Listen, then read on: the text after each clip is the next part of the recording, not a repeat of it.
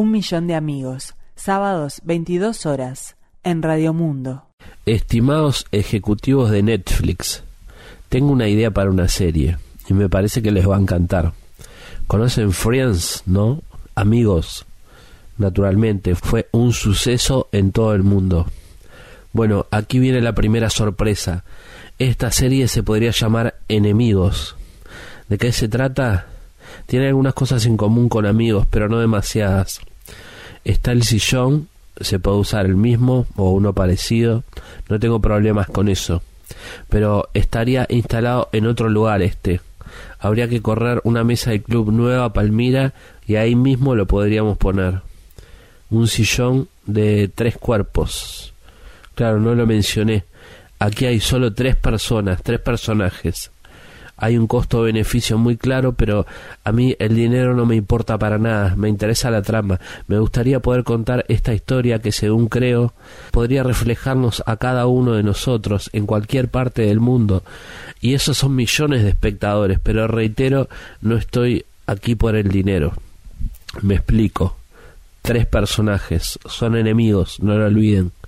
Está Walter, un hombre muy malo, muy malo malísimo, muy malo, desagradable, malo, con olor a, grasa vieja, a grasa negra, guarda comida en los bolsillos, y es muy amarrete, pero tiene mucho dinero, lo guarda en bolsas en un lugar que por ahora no lo puedo revelar. Tienen que imaginar al tipo más mal, malo, malo, muy malo, un asco de persona, tiene grasa en el pelo, grasa negra también, y anda siempre con un mameluco azul. Engaña a la gente, Walter. A sus propios hijos los abandonó. Nadie le habla, ni su madre. No se ríe nunca. Mastica tabaco. A veces le grita a la gente y a los empleados que tiene los destrata. Basura, les dice. ¿No ves cómo te mato el hambre? Roñoso. Y escupe todo el tiempo, eructa. Pone la radio a todo volumen con el fútbol. Los vecinos no lo quieren, nadie, nadie lo quiere. Nadie le habla, anda con una vara fina y le pega a los perros. Fuera, perro, dice. Ya se han juntado firmas en el barrio para hacer algo, pero nadie sabe exactamente cuál sería su delito. Ser mala persona, ser horrible. Guarda comida en una caja, comida vieja, y la come solo en una olla, como si fuera un monstruo. Tiene una barba desprolija y llena de grasa, grasa negra, grasa vieja. Le tira billetes a los empleados. Tomá, le dice, tomá, se los tira por la cabeza. No te gusta, andate. Cuando grita mucho le viene como una tos, como un gato viejo. Se agarra de algo y se va un rato. Pero vuelve porque le gusta vigilar a todo el mundo. Está convencido de que alguien le va a robar en cualquier momento. Después está Schubert, Schubert es un hombre bueno, es más bueno que el pan, dicen. Schubert se crió en un hogar con mucho cariño y se le enseñó valores. Le gusta ayudar a sus amigos y tiene una maestría en derechos humanos. Apoya a todas las causas que el tiempo le permite, sobre todo aquellas que involucran a los más desposeídos. Se viste modestamente, con ropa hecha de lana que le hizo su abuela o con unas camisas confeccionadas por presos de una cárcel trabaja como asistente social, tiene una banda de candombe fusión y no descarta dedicarse a la política. Últimamente está más confiado que nunca, porque cada vez que plantea su opinión en las redes sociales son muchos los que lo felicitan por su franqueza. Schubert corta fruta y verdura para una olla popular. También junta firmas contra la LUC, en contra del genocidio armenio, en contra del genocidio palestino, en contra del genocidio de Haití y por las noches cose tapabocas con tela de bambú que dona junto a otros amigos en los barrios más carenciados. Schubert es muy querido, no solamente por su familia y sus amigos, también las vecinas de su madre se lo hacen saber. Hace poco le arregló el calefón a Mabel y le encontró la vuelta al calientacamas de Dulio que tenían problemas de conexión. A le enloquecen los animales, todas las especies, los insectos también, las plantas. De una u otra forma siempre dice cuánto valora la vida. Los sábados ayuda a limpiar residuos en la playa Malvin. Los domingos vende pan casero en la feria de Tristán Narvaja. El dinero del día es para comprarle alimentos no perecederos para otra olla popular. Ha tenido muchos apodos y el más nuevo es el olla. A Schubert le dicen el olla, porque está prácticamente de una u otra manera en todas las ollas. Allá viene el olla, dice la gente, y se ríe. Se ríe él y la gente también cuando, cuando lo ve, porque además siempre cae con un zapallo, una sal, un aceite, y se queda un rato mateando ahí con la gente todo el día y si es necesario toda la noche, porque para él el tiempo cuando se trata de ayudar a los demás no interesa. Y finalmente está Adolfo. Adolfo es el más moderado, nada de locas pasiones. Su palabra preferida es calma, o dice esperemos, esperemos. Es licenciado en ciencias políticas y tiene un don para la palabra. Puede hablar poco y no decir nada, pero también puede hablar mucho y no decir nada. Es ambiguo, vano, a veces provocador, pero de una forma extraña. Rara vez dice algo importante y le gusta llegar primero al Nueva Palmira. Se sienta en el medio, se pide un whisky y cruza las piernas se permite una sonrisa y no tiene particular simpatía por ninguno de sus dos enemigos. Cuando llegan los invita a que lo abracen. Nadie le da pelota, pero igualmente hace la mímica. A las nueve, de lunes a viernes, se sientan los tres en el sillón. ¿Qué pasa? En el primer capítulo nadie dice una palabra, ya se sabe que hay un enojo que viene acumulado. Los podemos ver a Walter y a Schubert de ceño fruncido. Walter mastica tabaco y tiene los brazos cruzados. Schubert suspira, como buscando una solución, pero también lo cagaría trompadas a Walter si le da un pie nada más. A ninguno de los dos les interesa lo que tiene para decir Adolfo. Es como un segundo enemigo, un asunto para después. Pero el asunto es que Adolfo es al que más le gusta hablar. En el segundo capítulo empieza hablando él. Amigos, les dice, y les pone una mano en el hombro a cada uno. Si bien esto es serio, de alguna forma lo podemos arreglar, y arranca. Pero es que Adolfo no dice nada, cae en lugares comunes, en cosas sabidas, las dice de forma suave y contundente, pero no tiene ningún sentido de ser. Es como un borracho pero sin alcohol. No es un loco, usa un lenguaje frío y amable que de a poco y con el correr de los capítulos comenzará a enojar de verdad a Schubert y a Walter. Adolfo no para de hablar y puede resultar gracioso para la audiencia. En el episodio 5 Walter lo empieza a mirar frío y Schubert le pide por favor que se calle la boca de una vez, que no aporta nada con su palabrerío, que entre en razón, que vive en otro mundo, un mundo absolutamente incomprensible. Y entonces, mientras se lo dice, piensa si no será que este Adolfo lo hace a propósito. Y no sería raro porque vive un poco de esto, de vender humo rancio, aunque lleve un traje impecable y buen perfume, aunque tenga un título que le abre las puertas de muchos lugares. Adolfo es un ser despreciable y Walter ya lo sabía. Los dos entonces se dan cuenta. Walter y Schubert, que el enemigo a vencer es Adolfo, que no ha hecho nada, no ha dicho nada, no se la juega por nada como ellos, porque Schubert tiene muy claro cuáles son los derechos humanos y Walter está cegado por el odio, la rabia y la grasa negra, no quiere a nadie, aunque dicho esto piensa que podría estar de acuerdo con Schubert sobre Adolfo, que se pasó de castaño oscuro, no es solamente la perorata. Al final, ¿quién se piensa que es? ¿Qué hace ahí entre los dos? ¿Quién lo mandó? ¿No se puede callar la boca?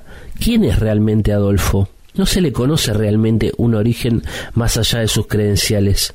¿Quién le abrió las puertas de Nueva Palmira? Enemigos se llamaría la serie. Yo puedo hablar con el club y conozco un lugar en la Avenida General Flores donde hay un montón de sillones muy lindos. Si les gusta, aquí les dejo mi WhatsApp. Saluda atentamente Federico.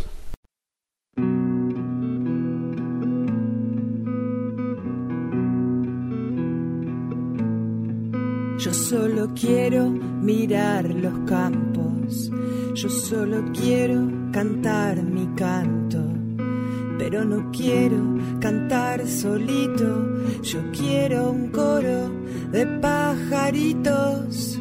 Quiero llevar este canto amigo a quien lo pudiera necesitar. Yo quiero tener un millón de amigos y así más fuerte poder cantar.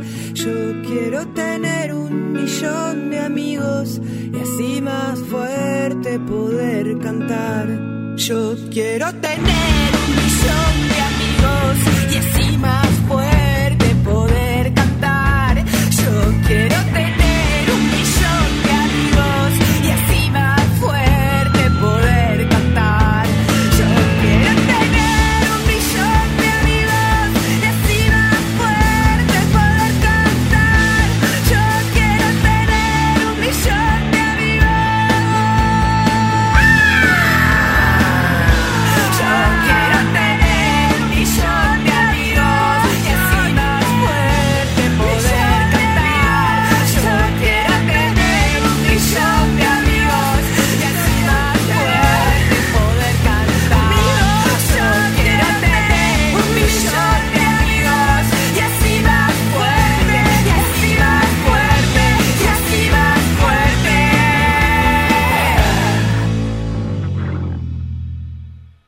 para el amor total y profundo.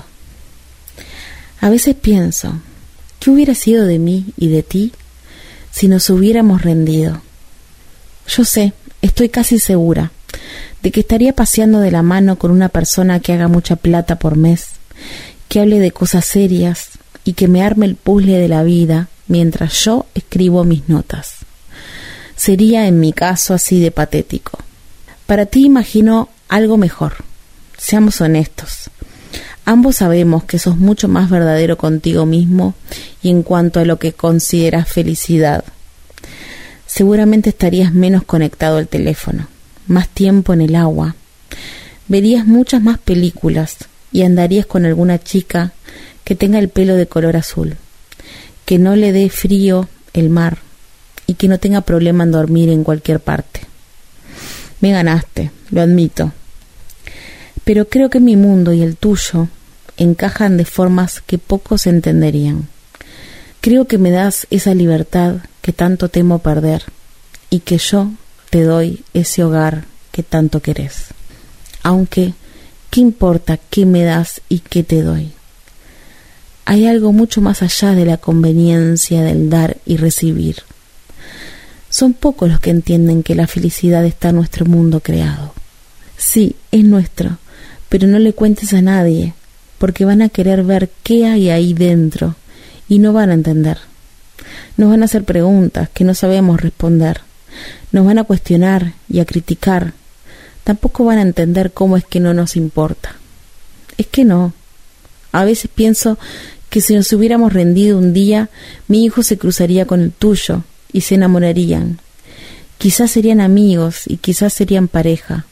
No interesa, pero estoy casi segura de que estarían enloquecidos el uno por el otro y no podrían soltarse.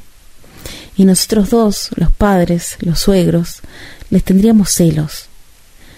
Los hubiéramos mirado con los ojos de la melancolía de aquello que pudo ser, pero por jóvenes y reactivos no quisimos cuidar, aunque lo estamos haciendo. Y muy bien, de a poquito, despacito, queriéndonos a cada instante. Yo soy montaña, firme y dura, y tú sos viento marino, fresco, libre, salado. Qué bien ser un poema tan lindo. ¿Quién diría que solos contra el mundo íbamos a lograrlo? La sal envolvía mi cuerpo.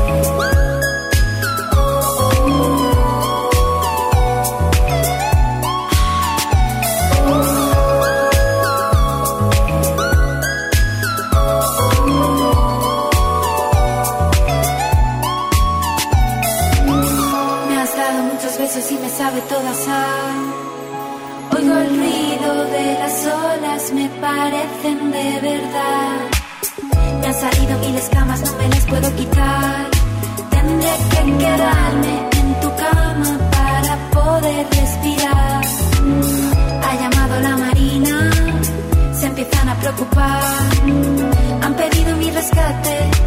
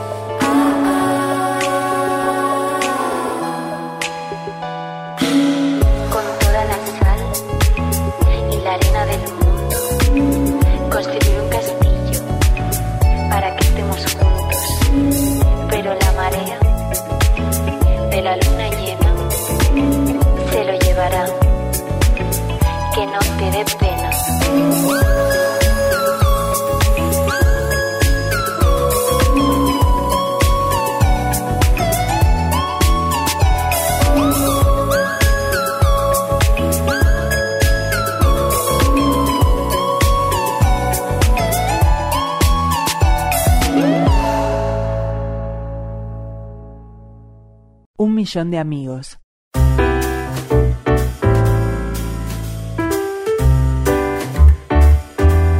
Un millón de amigos.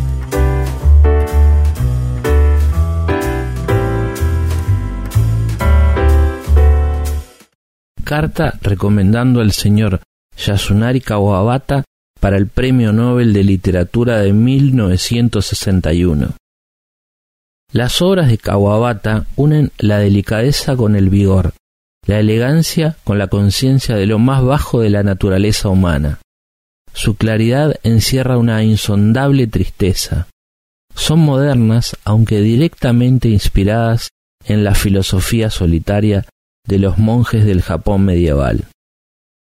La manera en que el escritor elige sus palabras demuestra qué sutileza, qué grado de estremecedora sensibilidad puede alcanzar la lengua japonesa. Con su estilo único, con una agilidad infalible, es capaz de ir directo al grano de un hombre para expresar su sustancia, ya se trate de la inocencia de una jovencita o de la horrorosa misantropía del anciano. Una concisión extrema se instala en obras cortas que, a pesar de su brevedad, engloban todos los aspectos de la naturaleza humana. Para muchos escritores del Japón moderno, los imperativos de la tradición y el deseo de crear una nueva literatura se mostraron casi inconciliables.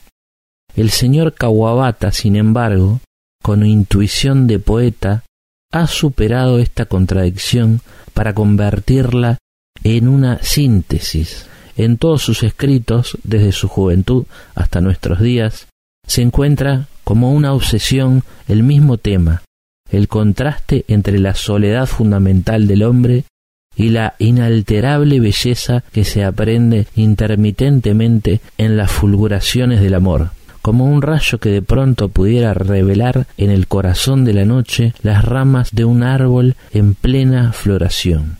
Es un honor para mí recomendar a quien, más que ningún otro escritor japonés, presenta verdaderamente las cualidades requeridas para el Premio Nobel de Literatura. Yukio Mishima. Marfil Peinados, una idea para darte corte. De martes a viernes de 8 a 18 horas, lunes y sábados de 8 a 13. Marfil Peinados, Juan Polié 1612, esquina 18 de julio. Teléfono 402 7900. Seguimos en un millón de amigos y ahora justamente vamos a leer una carta que viene dedicada para un amigo. En realidad son, son varios, es una carta y algunos mensajes para una persona en particular, pero no me quiero adelantar, vamos vamos a leer lo que tenemos aquí sobre la mesa. Y vamos primero con la carta. Carta para el amigo que ya no está. Una deuda de gratitud. Agosto de 1988. San José. Escuela Técnica. Hace ya 33 años. Era sábado. Fue mi primer día como docente y el principio de una experiencia formidable. Tenía entonces 38 años y a partir de ese momento tuve otra visión de la vida. Yo estaba allí para transmitir mis conocimientos como técnico en tecnología y diseño en carpintería. Bien, esa era mi labor, pero lo que yo aprendí fue de una riqueza invaluable, sobre todo en lo referente a relaciones humanas, de alumnos y compañeros docentes y funcionarios. Hoy, a mis setenta, no tengo más que palabras de agradecimiento a todo lo que esa experiencia me dejó y sobre todo a las personas que puntualmente me marcaron. Precisaría muchas cartas para nombrarlos a todos. El cuarto año de trabajo trajo consigo mi traslado a otra escuela técnica, la de Ruta 1, kilómetro 27 de Rincón de la Bolsa, en la cual estuve veinte años. Allí conocí a Daniel, Daniel Roquero, docente de carpintería, amable, bonachón, buen compañero, servicial conmigo y con todos. Compartimos diez años de trabajo en esa escuela y luego él se trasladó a San José Capital pues allí vivía. Ya no tenía que viajar setenta kilómetros todos los días, mas siempre estuvimos en contacto, pues nuestra relación era casi familiar e integrábamos un grupo que regularmente nos reuníamos. A poco tiempo del comienzo de esta maldita peste, Daniel nos dejó, no por el COVID. Él traía una dolencia que se agravó de golpe y le costó la vida. Aparte del vacío y el dolor que nos dejó, por esta pandemia ni siquiera pudimos acompañar a su familia en tan duro momento. Hoy, a poco más de un año de su partida, necesito expresar a través de este medio y que llegue a familiares y amigos lo mucho que lo quisimos, la enseñanza que nos dejó, el ejemplo de vida, tanto para alumnos como para compañeros docentes. Gracias por tu amistad. Hasta siempre, Daniel, el picapalo.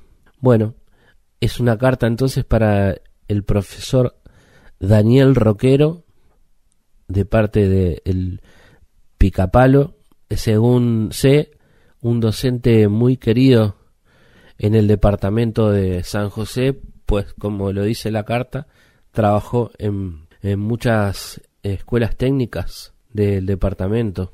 Y, pero no es el único mensaje que llegó para Daniel, tengo otros por aquí que también vamos a leer.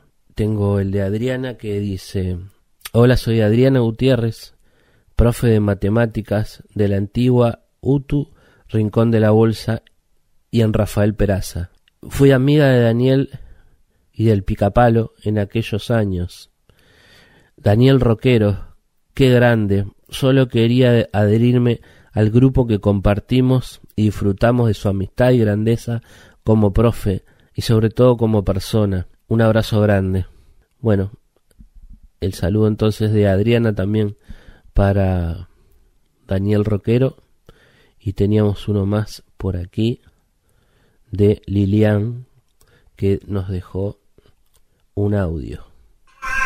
Hola, buenas noches. Primero que nada quiero agradecer a Federico, locutor de este programa radial, quien con su calidez humana hace posible esto, el honrar a una persona muy humana, con don de buena gente, un compañero que se nos fue en plena pandemia y no nos permitió darle su último adiós.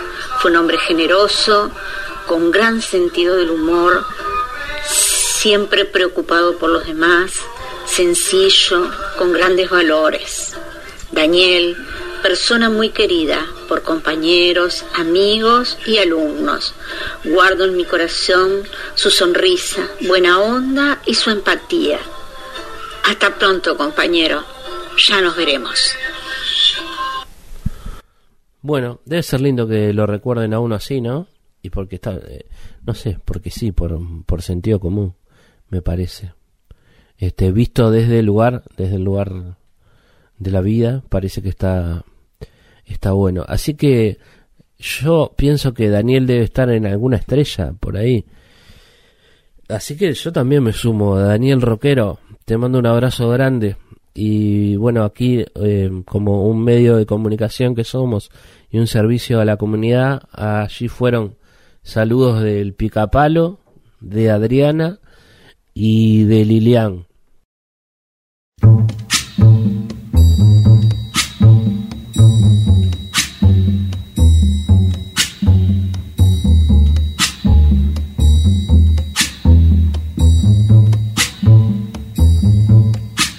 When the night has come and the land is dark and the moon is the only light we'll see. No, I won't be afraid. Oh, I won't be afraid. Just as long as you stand, stand by me.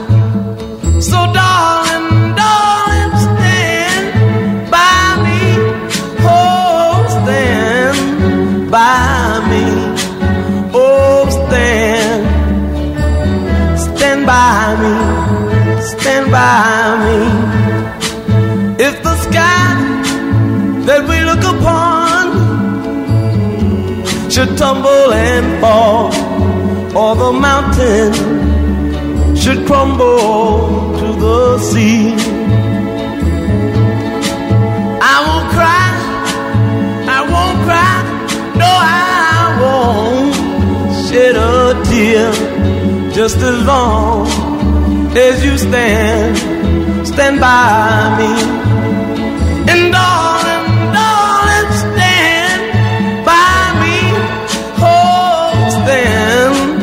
by me.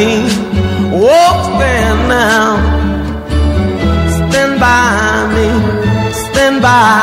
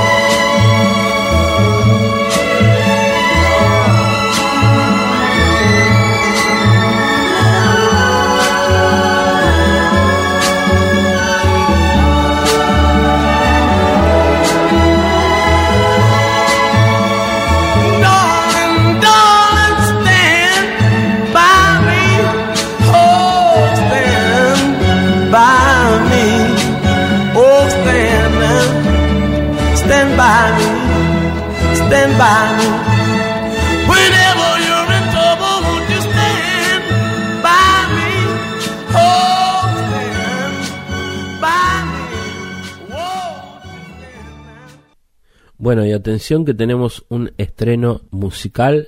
Nos enviaron aquí un mensaje. Bueno, y tenemos otra sorpresa. Hola amigas y amigos. Soy Lali Gaspari y les quiero presentar mi nuevo tema, Enemiga Mortal, que es el primer adelanto de lo que será mi próximo disco. Gracias por escuchar. Bueno, muchas gracias Lali. Entonces, ya sin más, le voy a pedir a el señor operador poner play en Enemiga Mortal. Lali Gaspari.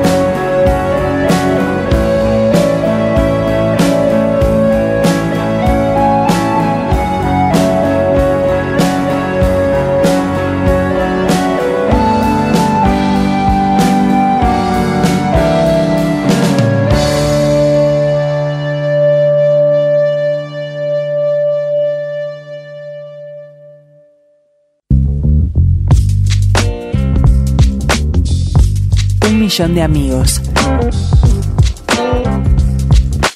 Un millón de amigos. Sábados, 22 horas, en Radio Mundo.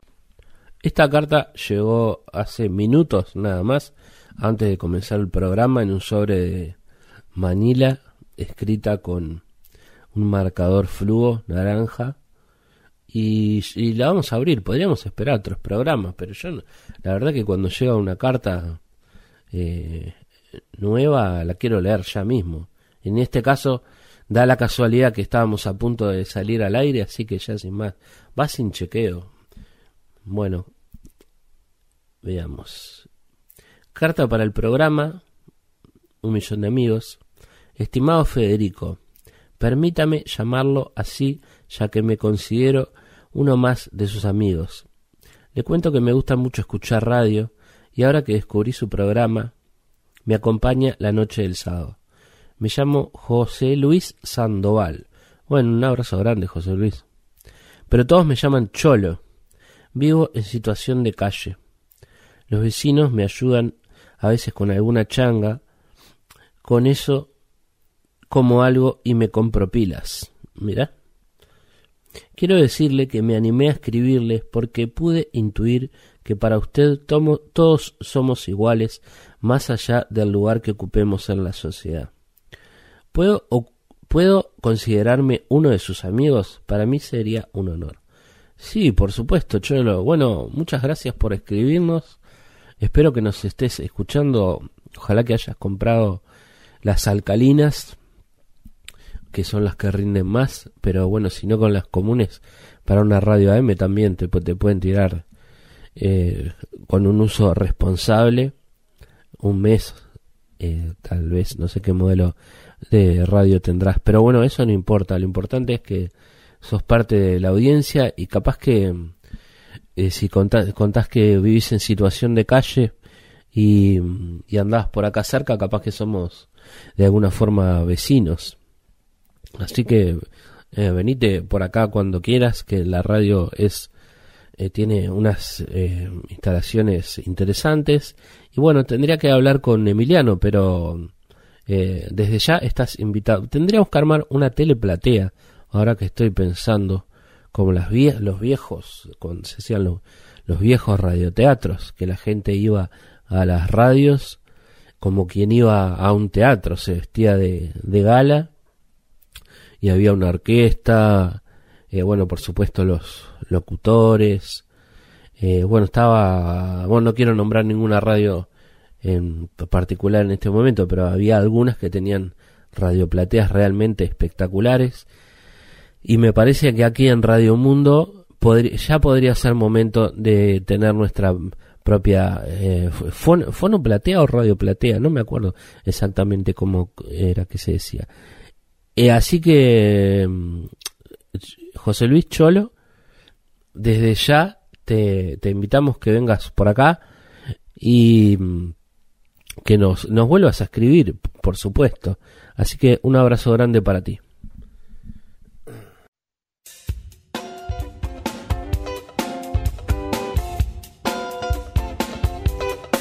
No te sueño, andás un poco nervioso. Olvídate, venite a Bar y Pizzería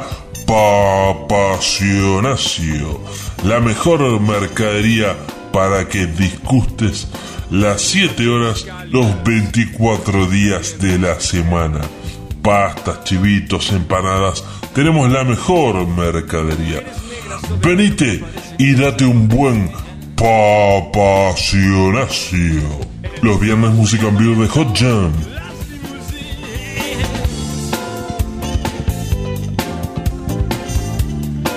Come caminando por las calles, las calles las calles se derriten entre el humo y la música.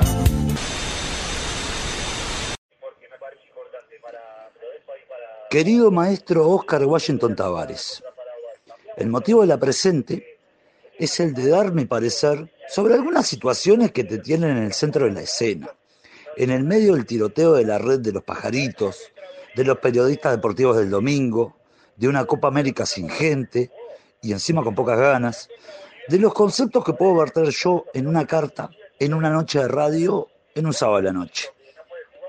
Muchos dicen que vos sos, y acá me voy a permitir tutearte, el más grande técnico que tuvimos sentado en el banco de la Tribuna América, con los teros y el movilero de Tenfield a la vuelta. Esos tiempos que cito, nos brindaron entrenadores como Cubilla y su rechazo a los que jugaban en otro lado, a Rosque Gastón Máspoli, el héroe de Maracaná, y a Juan López, el mismo DT de ese 16 de julio, perdido por allá lejos y hace tiempo. Porque no debe haber nada más uruguayo con Juan López, manejando un puñado de hombres de celeste, antes de jugar en contra de 200.011 personas, calentando con un zoom el termo en el vestuario y ayudando a pasarle betún a los zapatos del equipo. Pero vamos a hablar del tiempo, ese que nos ha traído a vos y a mí hasta esta noche. Primero vamos a hablar del pasado. Nos vamos en escalas hacia 1990, donde en tierras italianas Paco se sentó en el mismo banquillo que vos, con el movilero de la RAI cerca, pero sin los teruterus a la vuelta. Con un Daniel Fonseca vistiendo de blanco yeta contra aquella Corea del Sur, un Daniel que esa tarde tuvo un golpe de suerte y nos llevó a la picota contra los Tanos en octavos de final. Ahí jugamos contra la Italia del Totò Schillaci, cuyo hermano dicen que vivió cerca acá de casa. Un dato incomprobable, pero latente dentro de las situaciones en las que elijo creer y nada más. Y ahí estabas vos en el banco, con Rubén tirando una pelota al infinito contra España, mientras yo arrodillado solo quería que entrara esa pelota. El gol de Pablo contra Bélgica, antes de ser el Pablo de nosotros, unos años después, y de ahí hasta la eternidad, en todas mis historias del fútbol. Vos en ese banco del Estadio Olímpico de Roma, no sabías que esa caída contra la Zurra era el preámbulo de 12 años sin mundiales. Claro que no lo sabías, porque era algo concerniente al futuro. Ese futuro al que ahora vamos, también sin escalas, pero el futuro de acá, ahorita mismo, y no el de 1990. Uruguay, año 2069 la selección uruguaya en partido clave contra Marruecos para ir al Mundial de Gibraltar 2070. Cabe aclarar que en el futuro las eliminatorias serán entre países de todas partes del globo, fruto de sorteos con bolillas con algo de temperatura, en donde dos veces nos tocó Alemania, Brasil y los supercampeones, y en la otra México del local en el Estadio Municipal de Sinaloa, todo muy tranquilo. También nos tocaron los nietos del Milan de Arrigo Sacchi y Villa Española jugando de local en un comité de Casa Grande. Y en esa antesala del Mundial 2070 también te encontré a vos, maestro Tavares, en el banco de la selección, con el bastón echando rayos de colores, haciendo gala de tu mote de maestro Yoda del Mercosur, con 150 años de edad y renegando en las conferencias de prensa. Y eso que saliste campeón del mundo, maestro Tavares porque lograste eso en el Mundial 2050, en esa final contra Brasil, y en ese gol en la hora de Agustín Algoritmo Silva Cantera, la estrella rutilante del fútbol del futuro, quien no le hizo caso ni a medio consejo de su abuelo Heber. La cuestión es que no gustó para nada la forma en que ganamos ese mundial.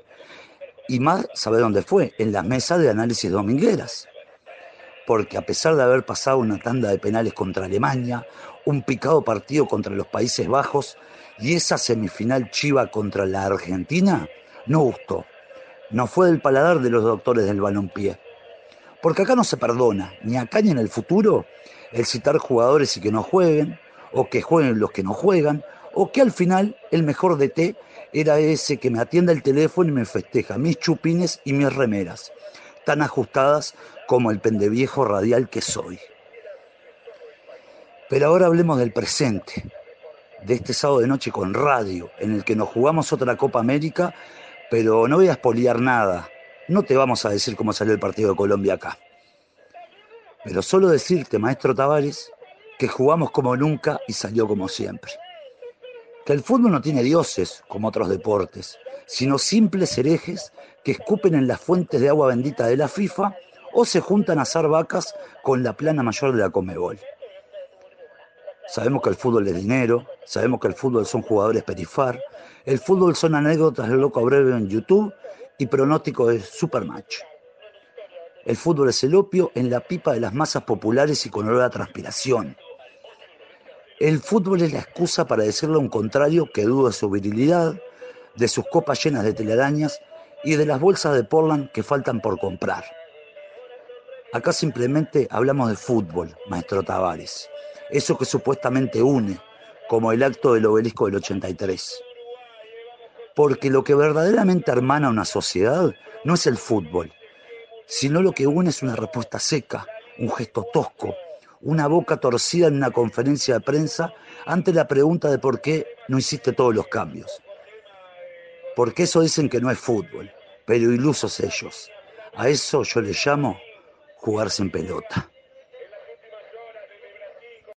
Si no se te ocurrió ni una idea acá, no ocurrirá en Berlín, donde el invierno es cruel y no estaré para arreglarlo. No entiendes que somos la performance en esta Argentina gris, donde el futuro es cruel, pero estás vos para arreglarlo.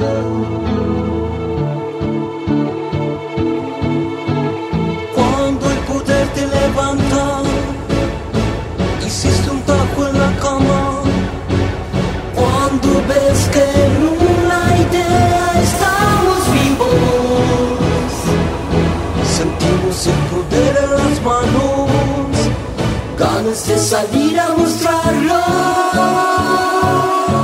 Es que nadie sabe dónde estamos,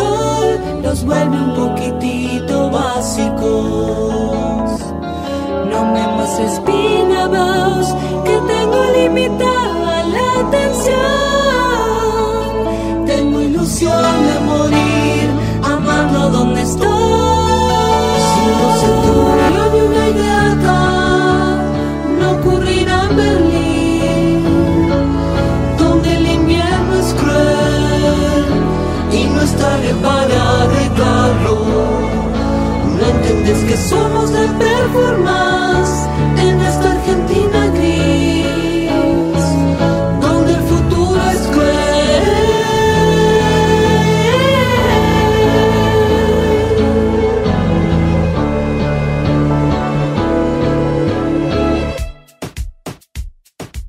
Bueno, van agradecimientos y saludos por todas las participaciones en el programa de hoy.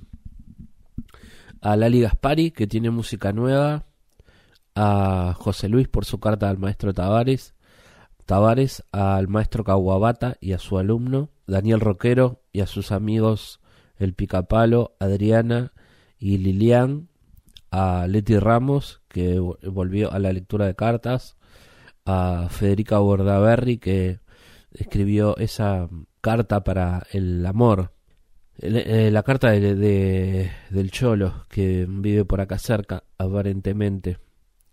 Y por supuesto a Marcel Peinados, que siempre está acompañándonos. Un saludo para Fernando Medina de Oír con los Ojos, que ya comienza, no se vayan.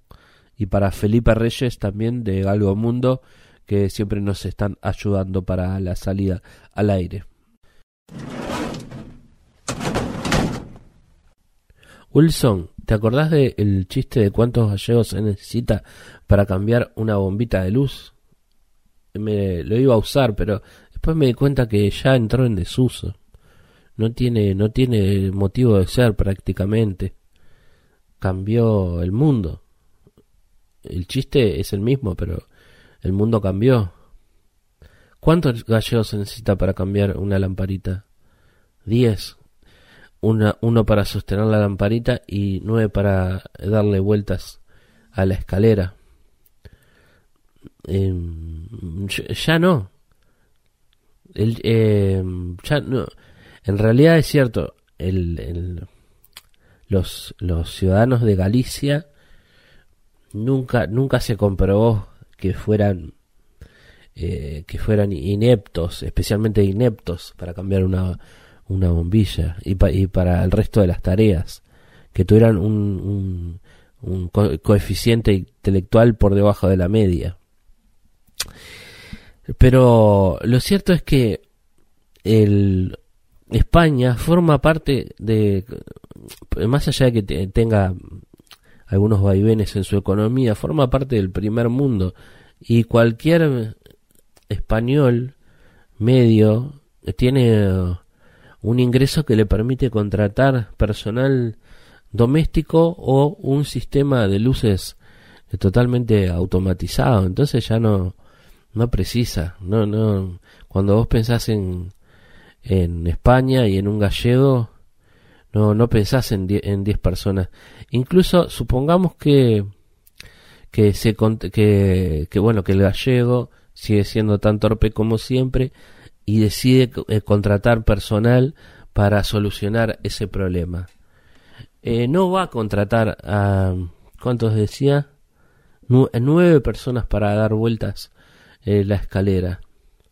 Contratará dos, tres Primero porque hay un tema de costo-beneficio y ellos lo tienen clarísimo, por eso la economía española ha crecido muchísimo. No que, bueno, eh, tuvo sus vaivenes, pero comparado con la nuestra es mucho mejor.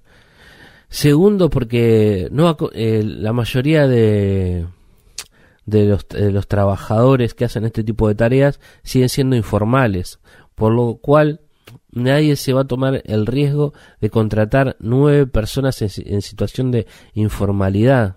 Eso es lo que me, me, parece a mí, lo que sería inteligente. Si te agarran con, con un trabajador informal, bueno, puedes explicar, mira, es amigo de la familia, no sé, eh, es, un vecino, me, me, me, vino a dar una mano, pero si te encontrás con nueve ilegales de Senegal, eso te puede costar, supongo que yo, una multa mucho más, más grande, una suma mucho más elevada.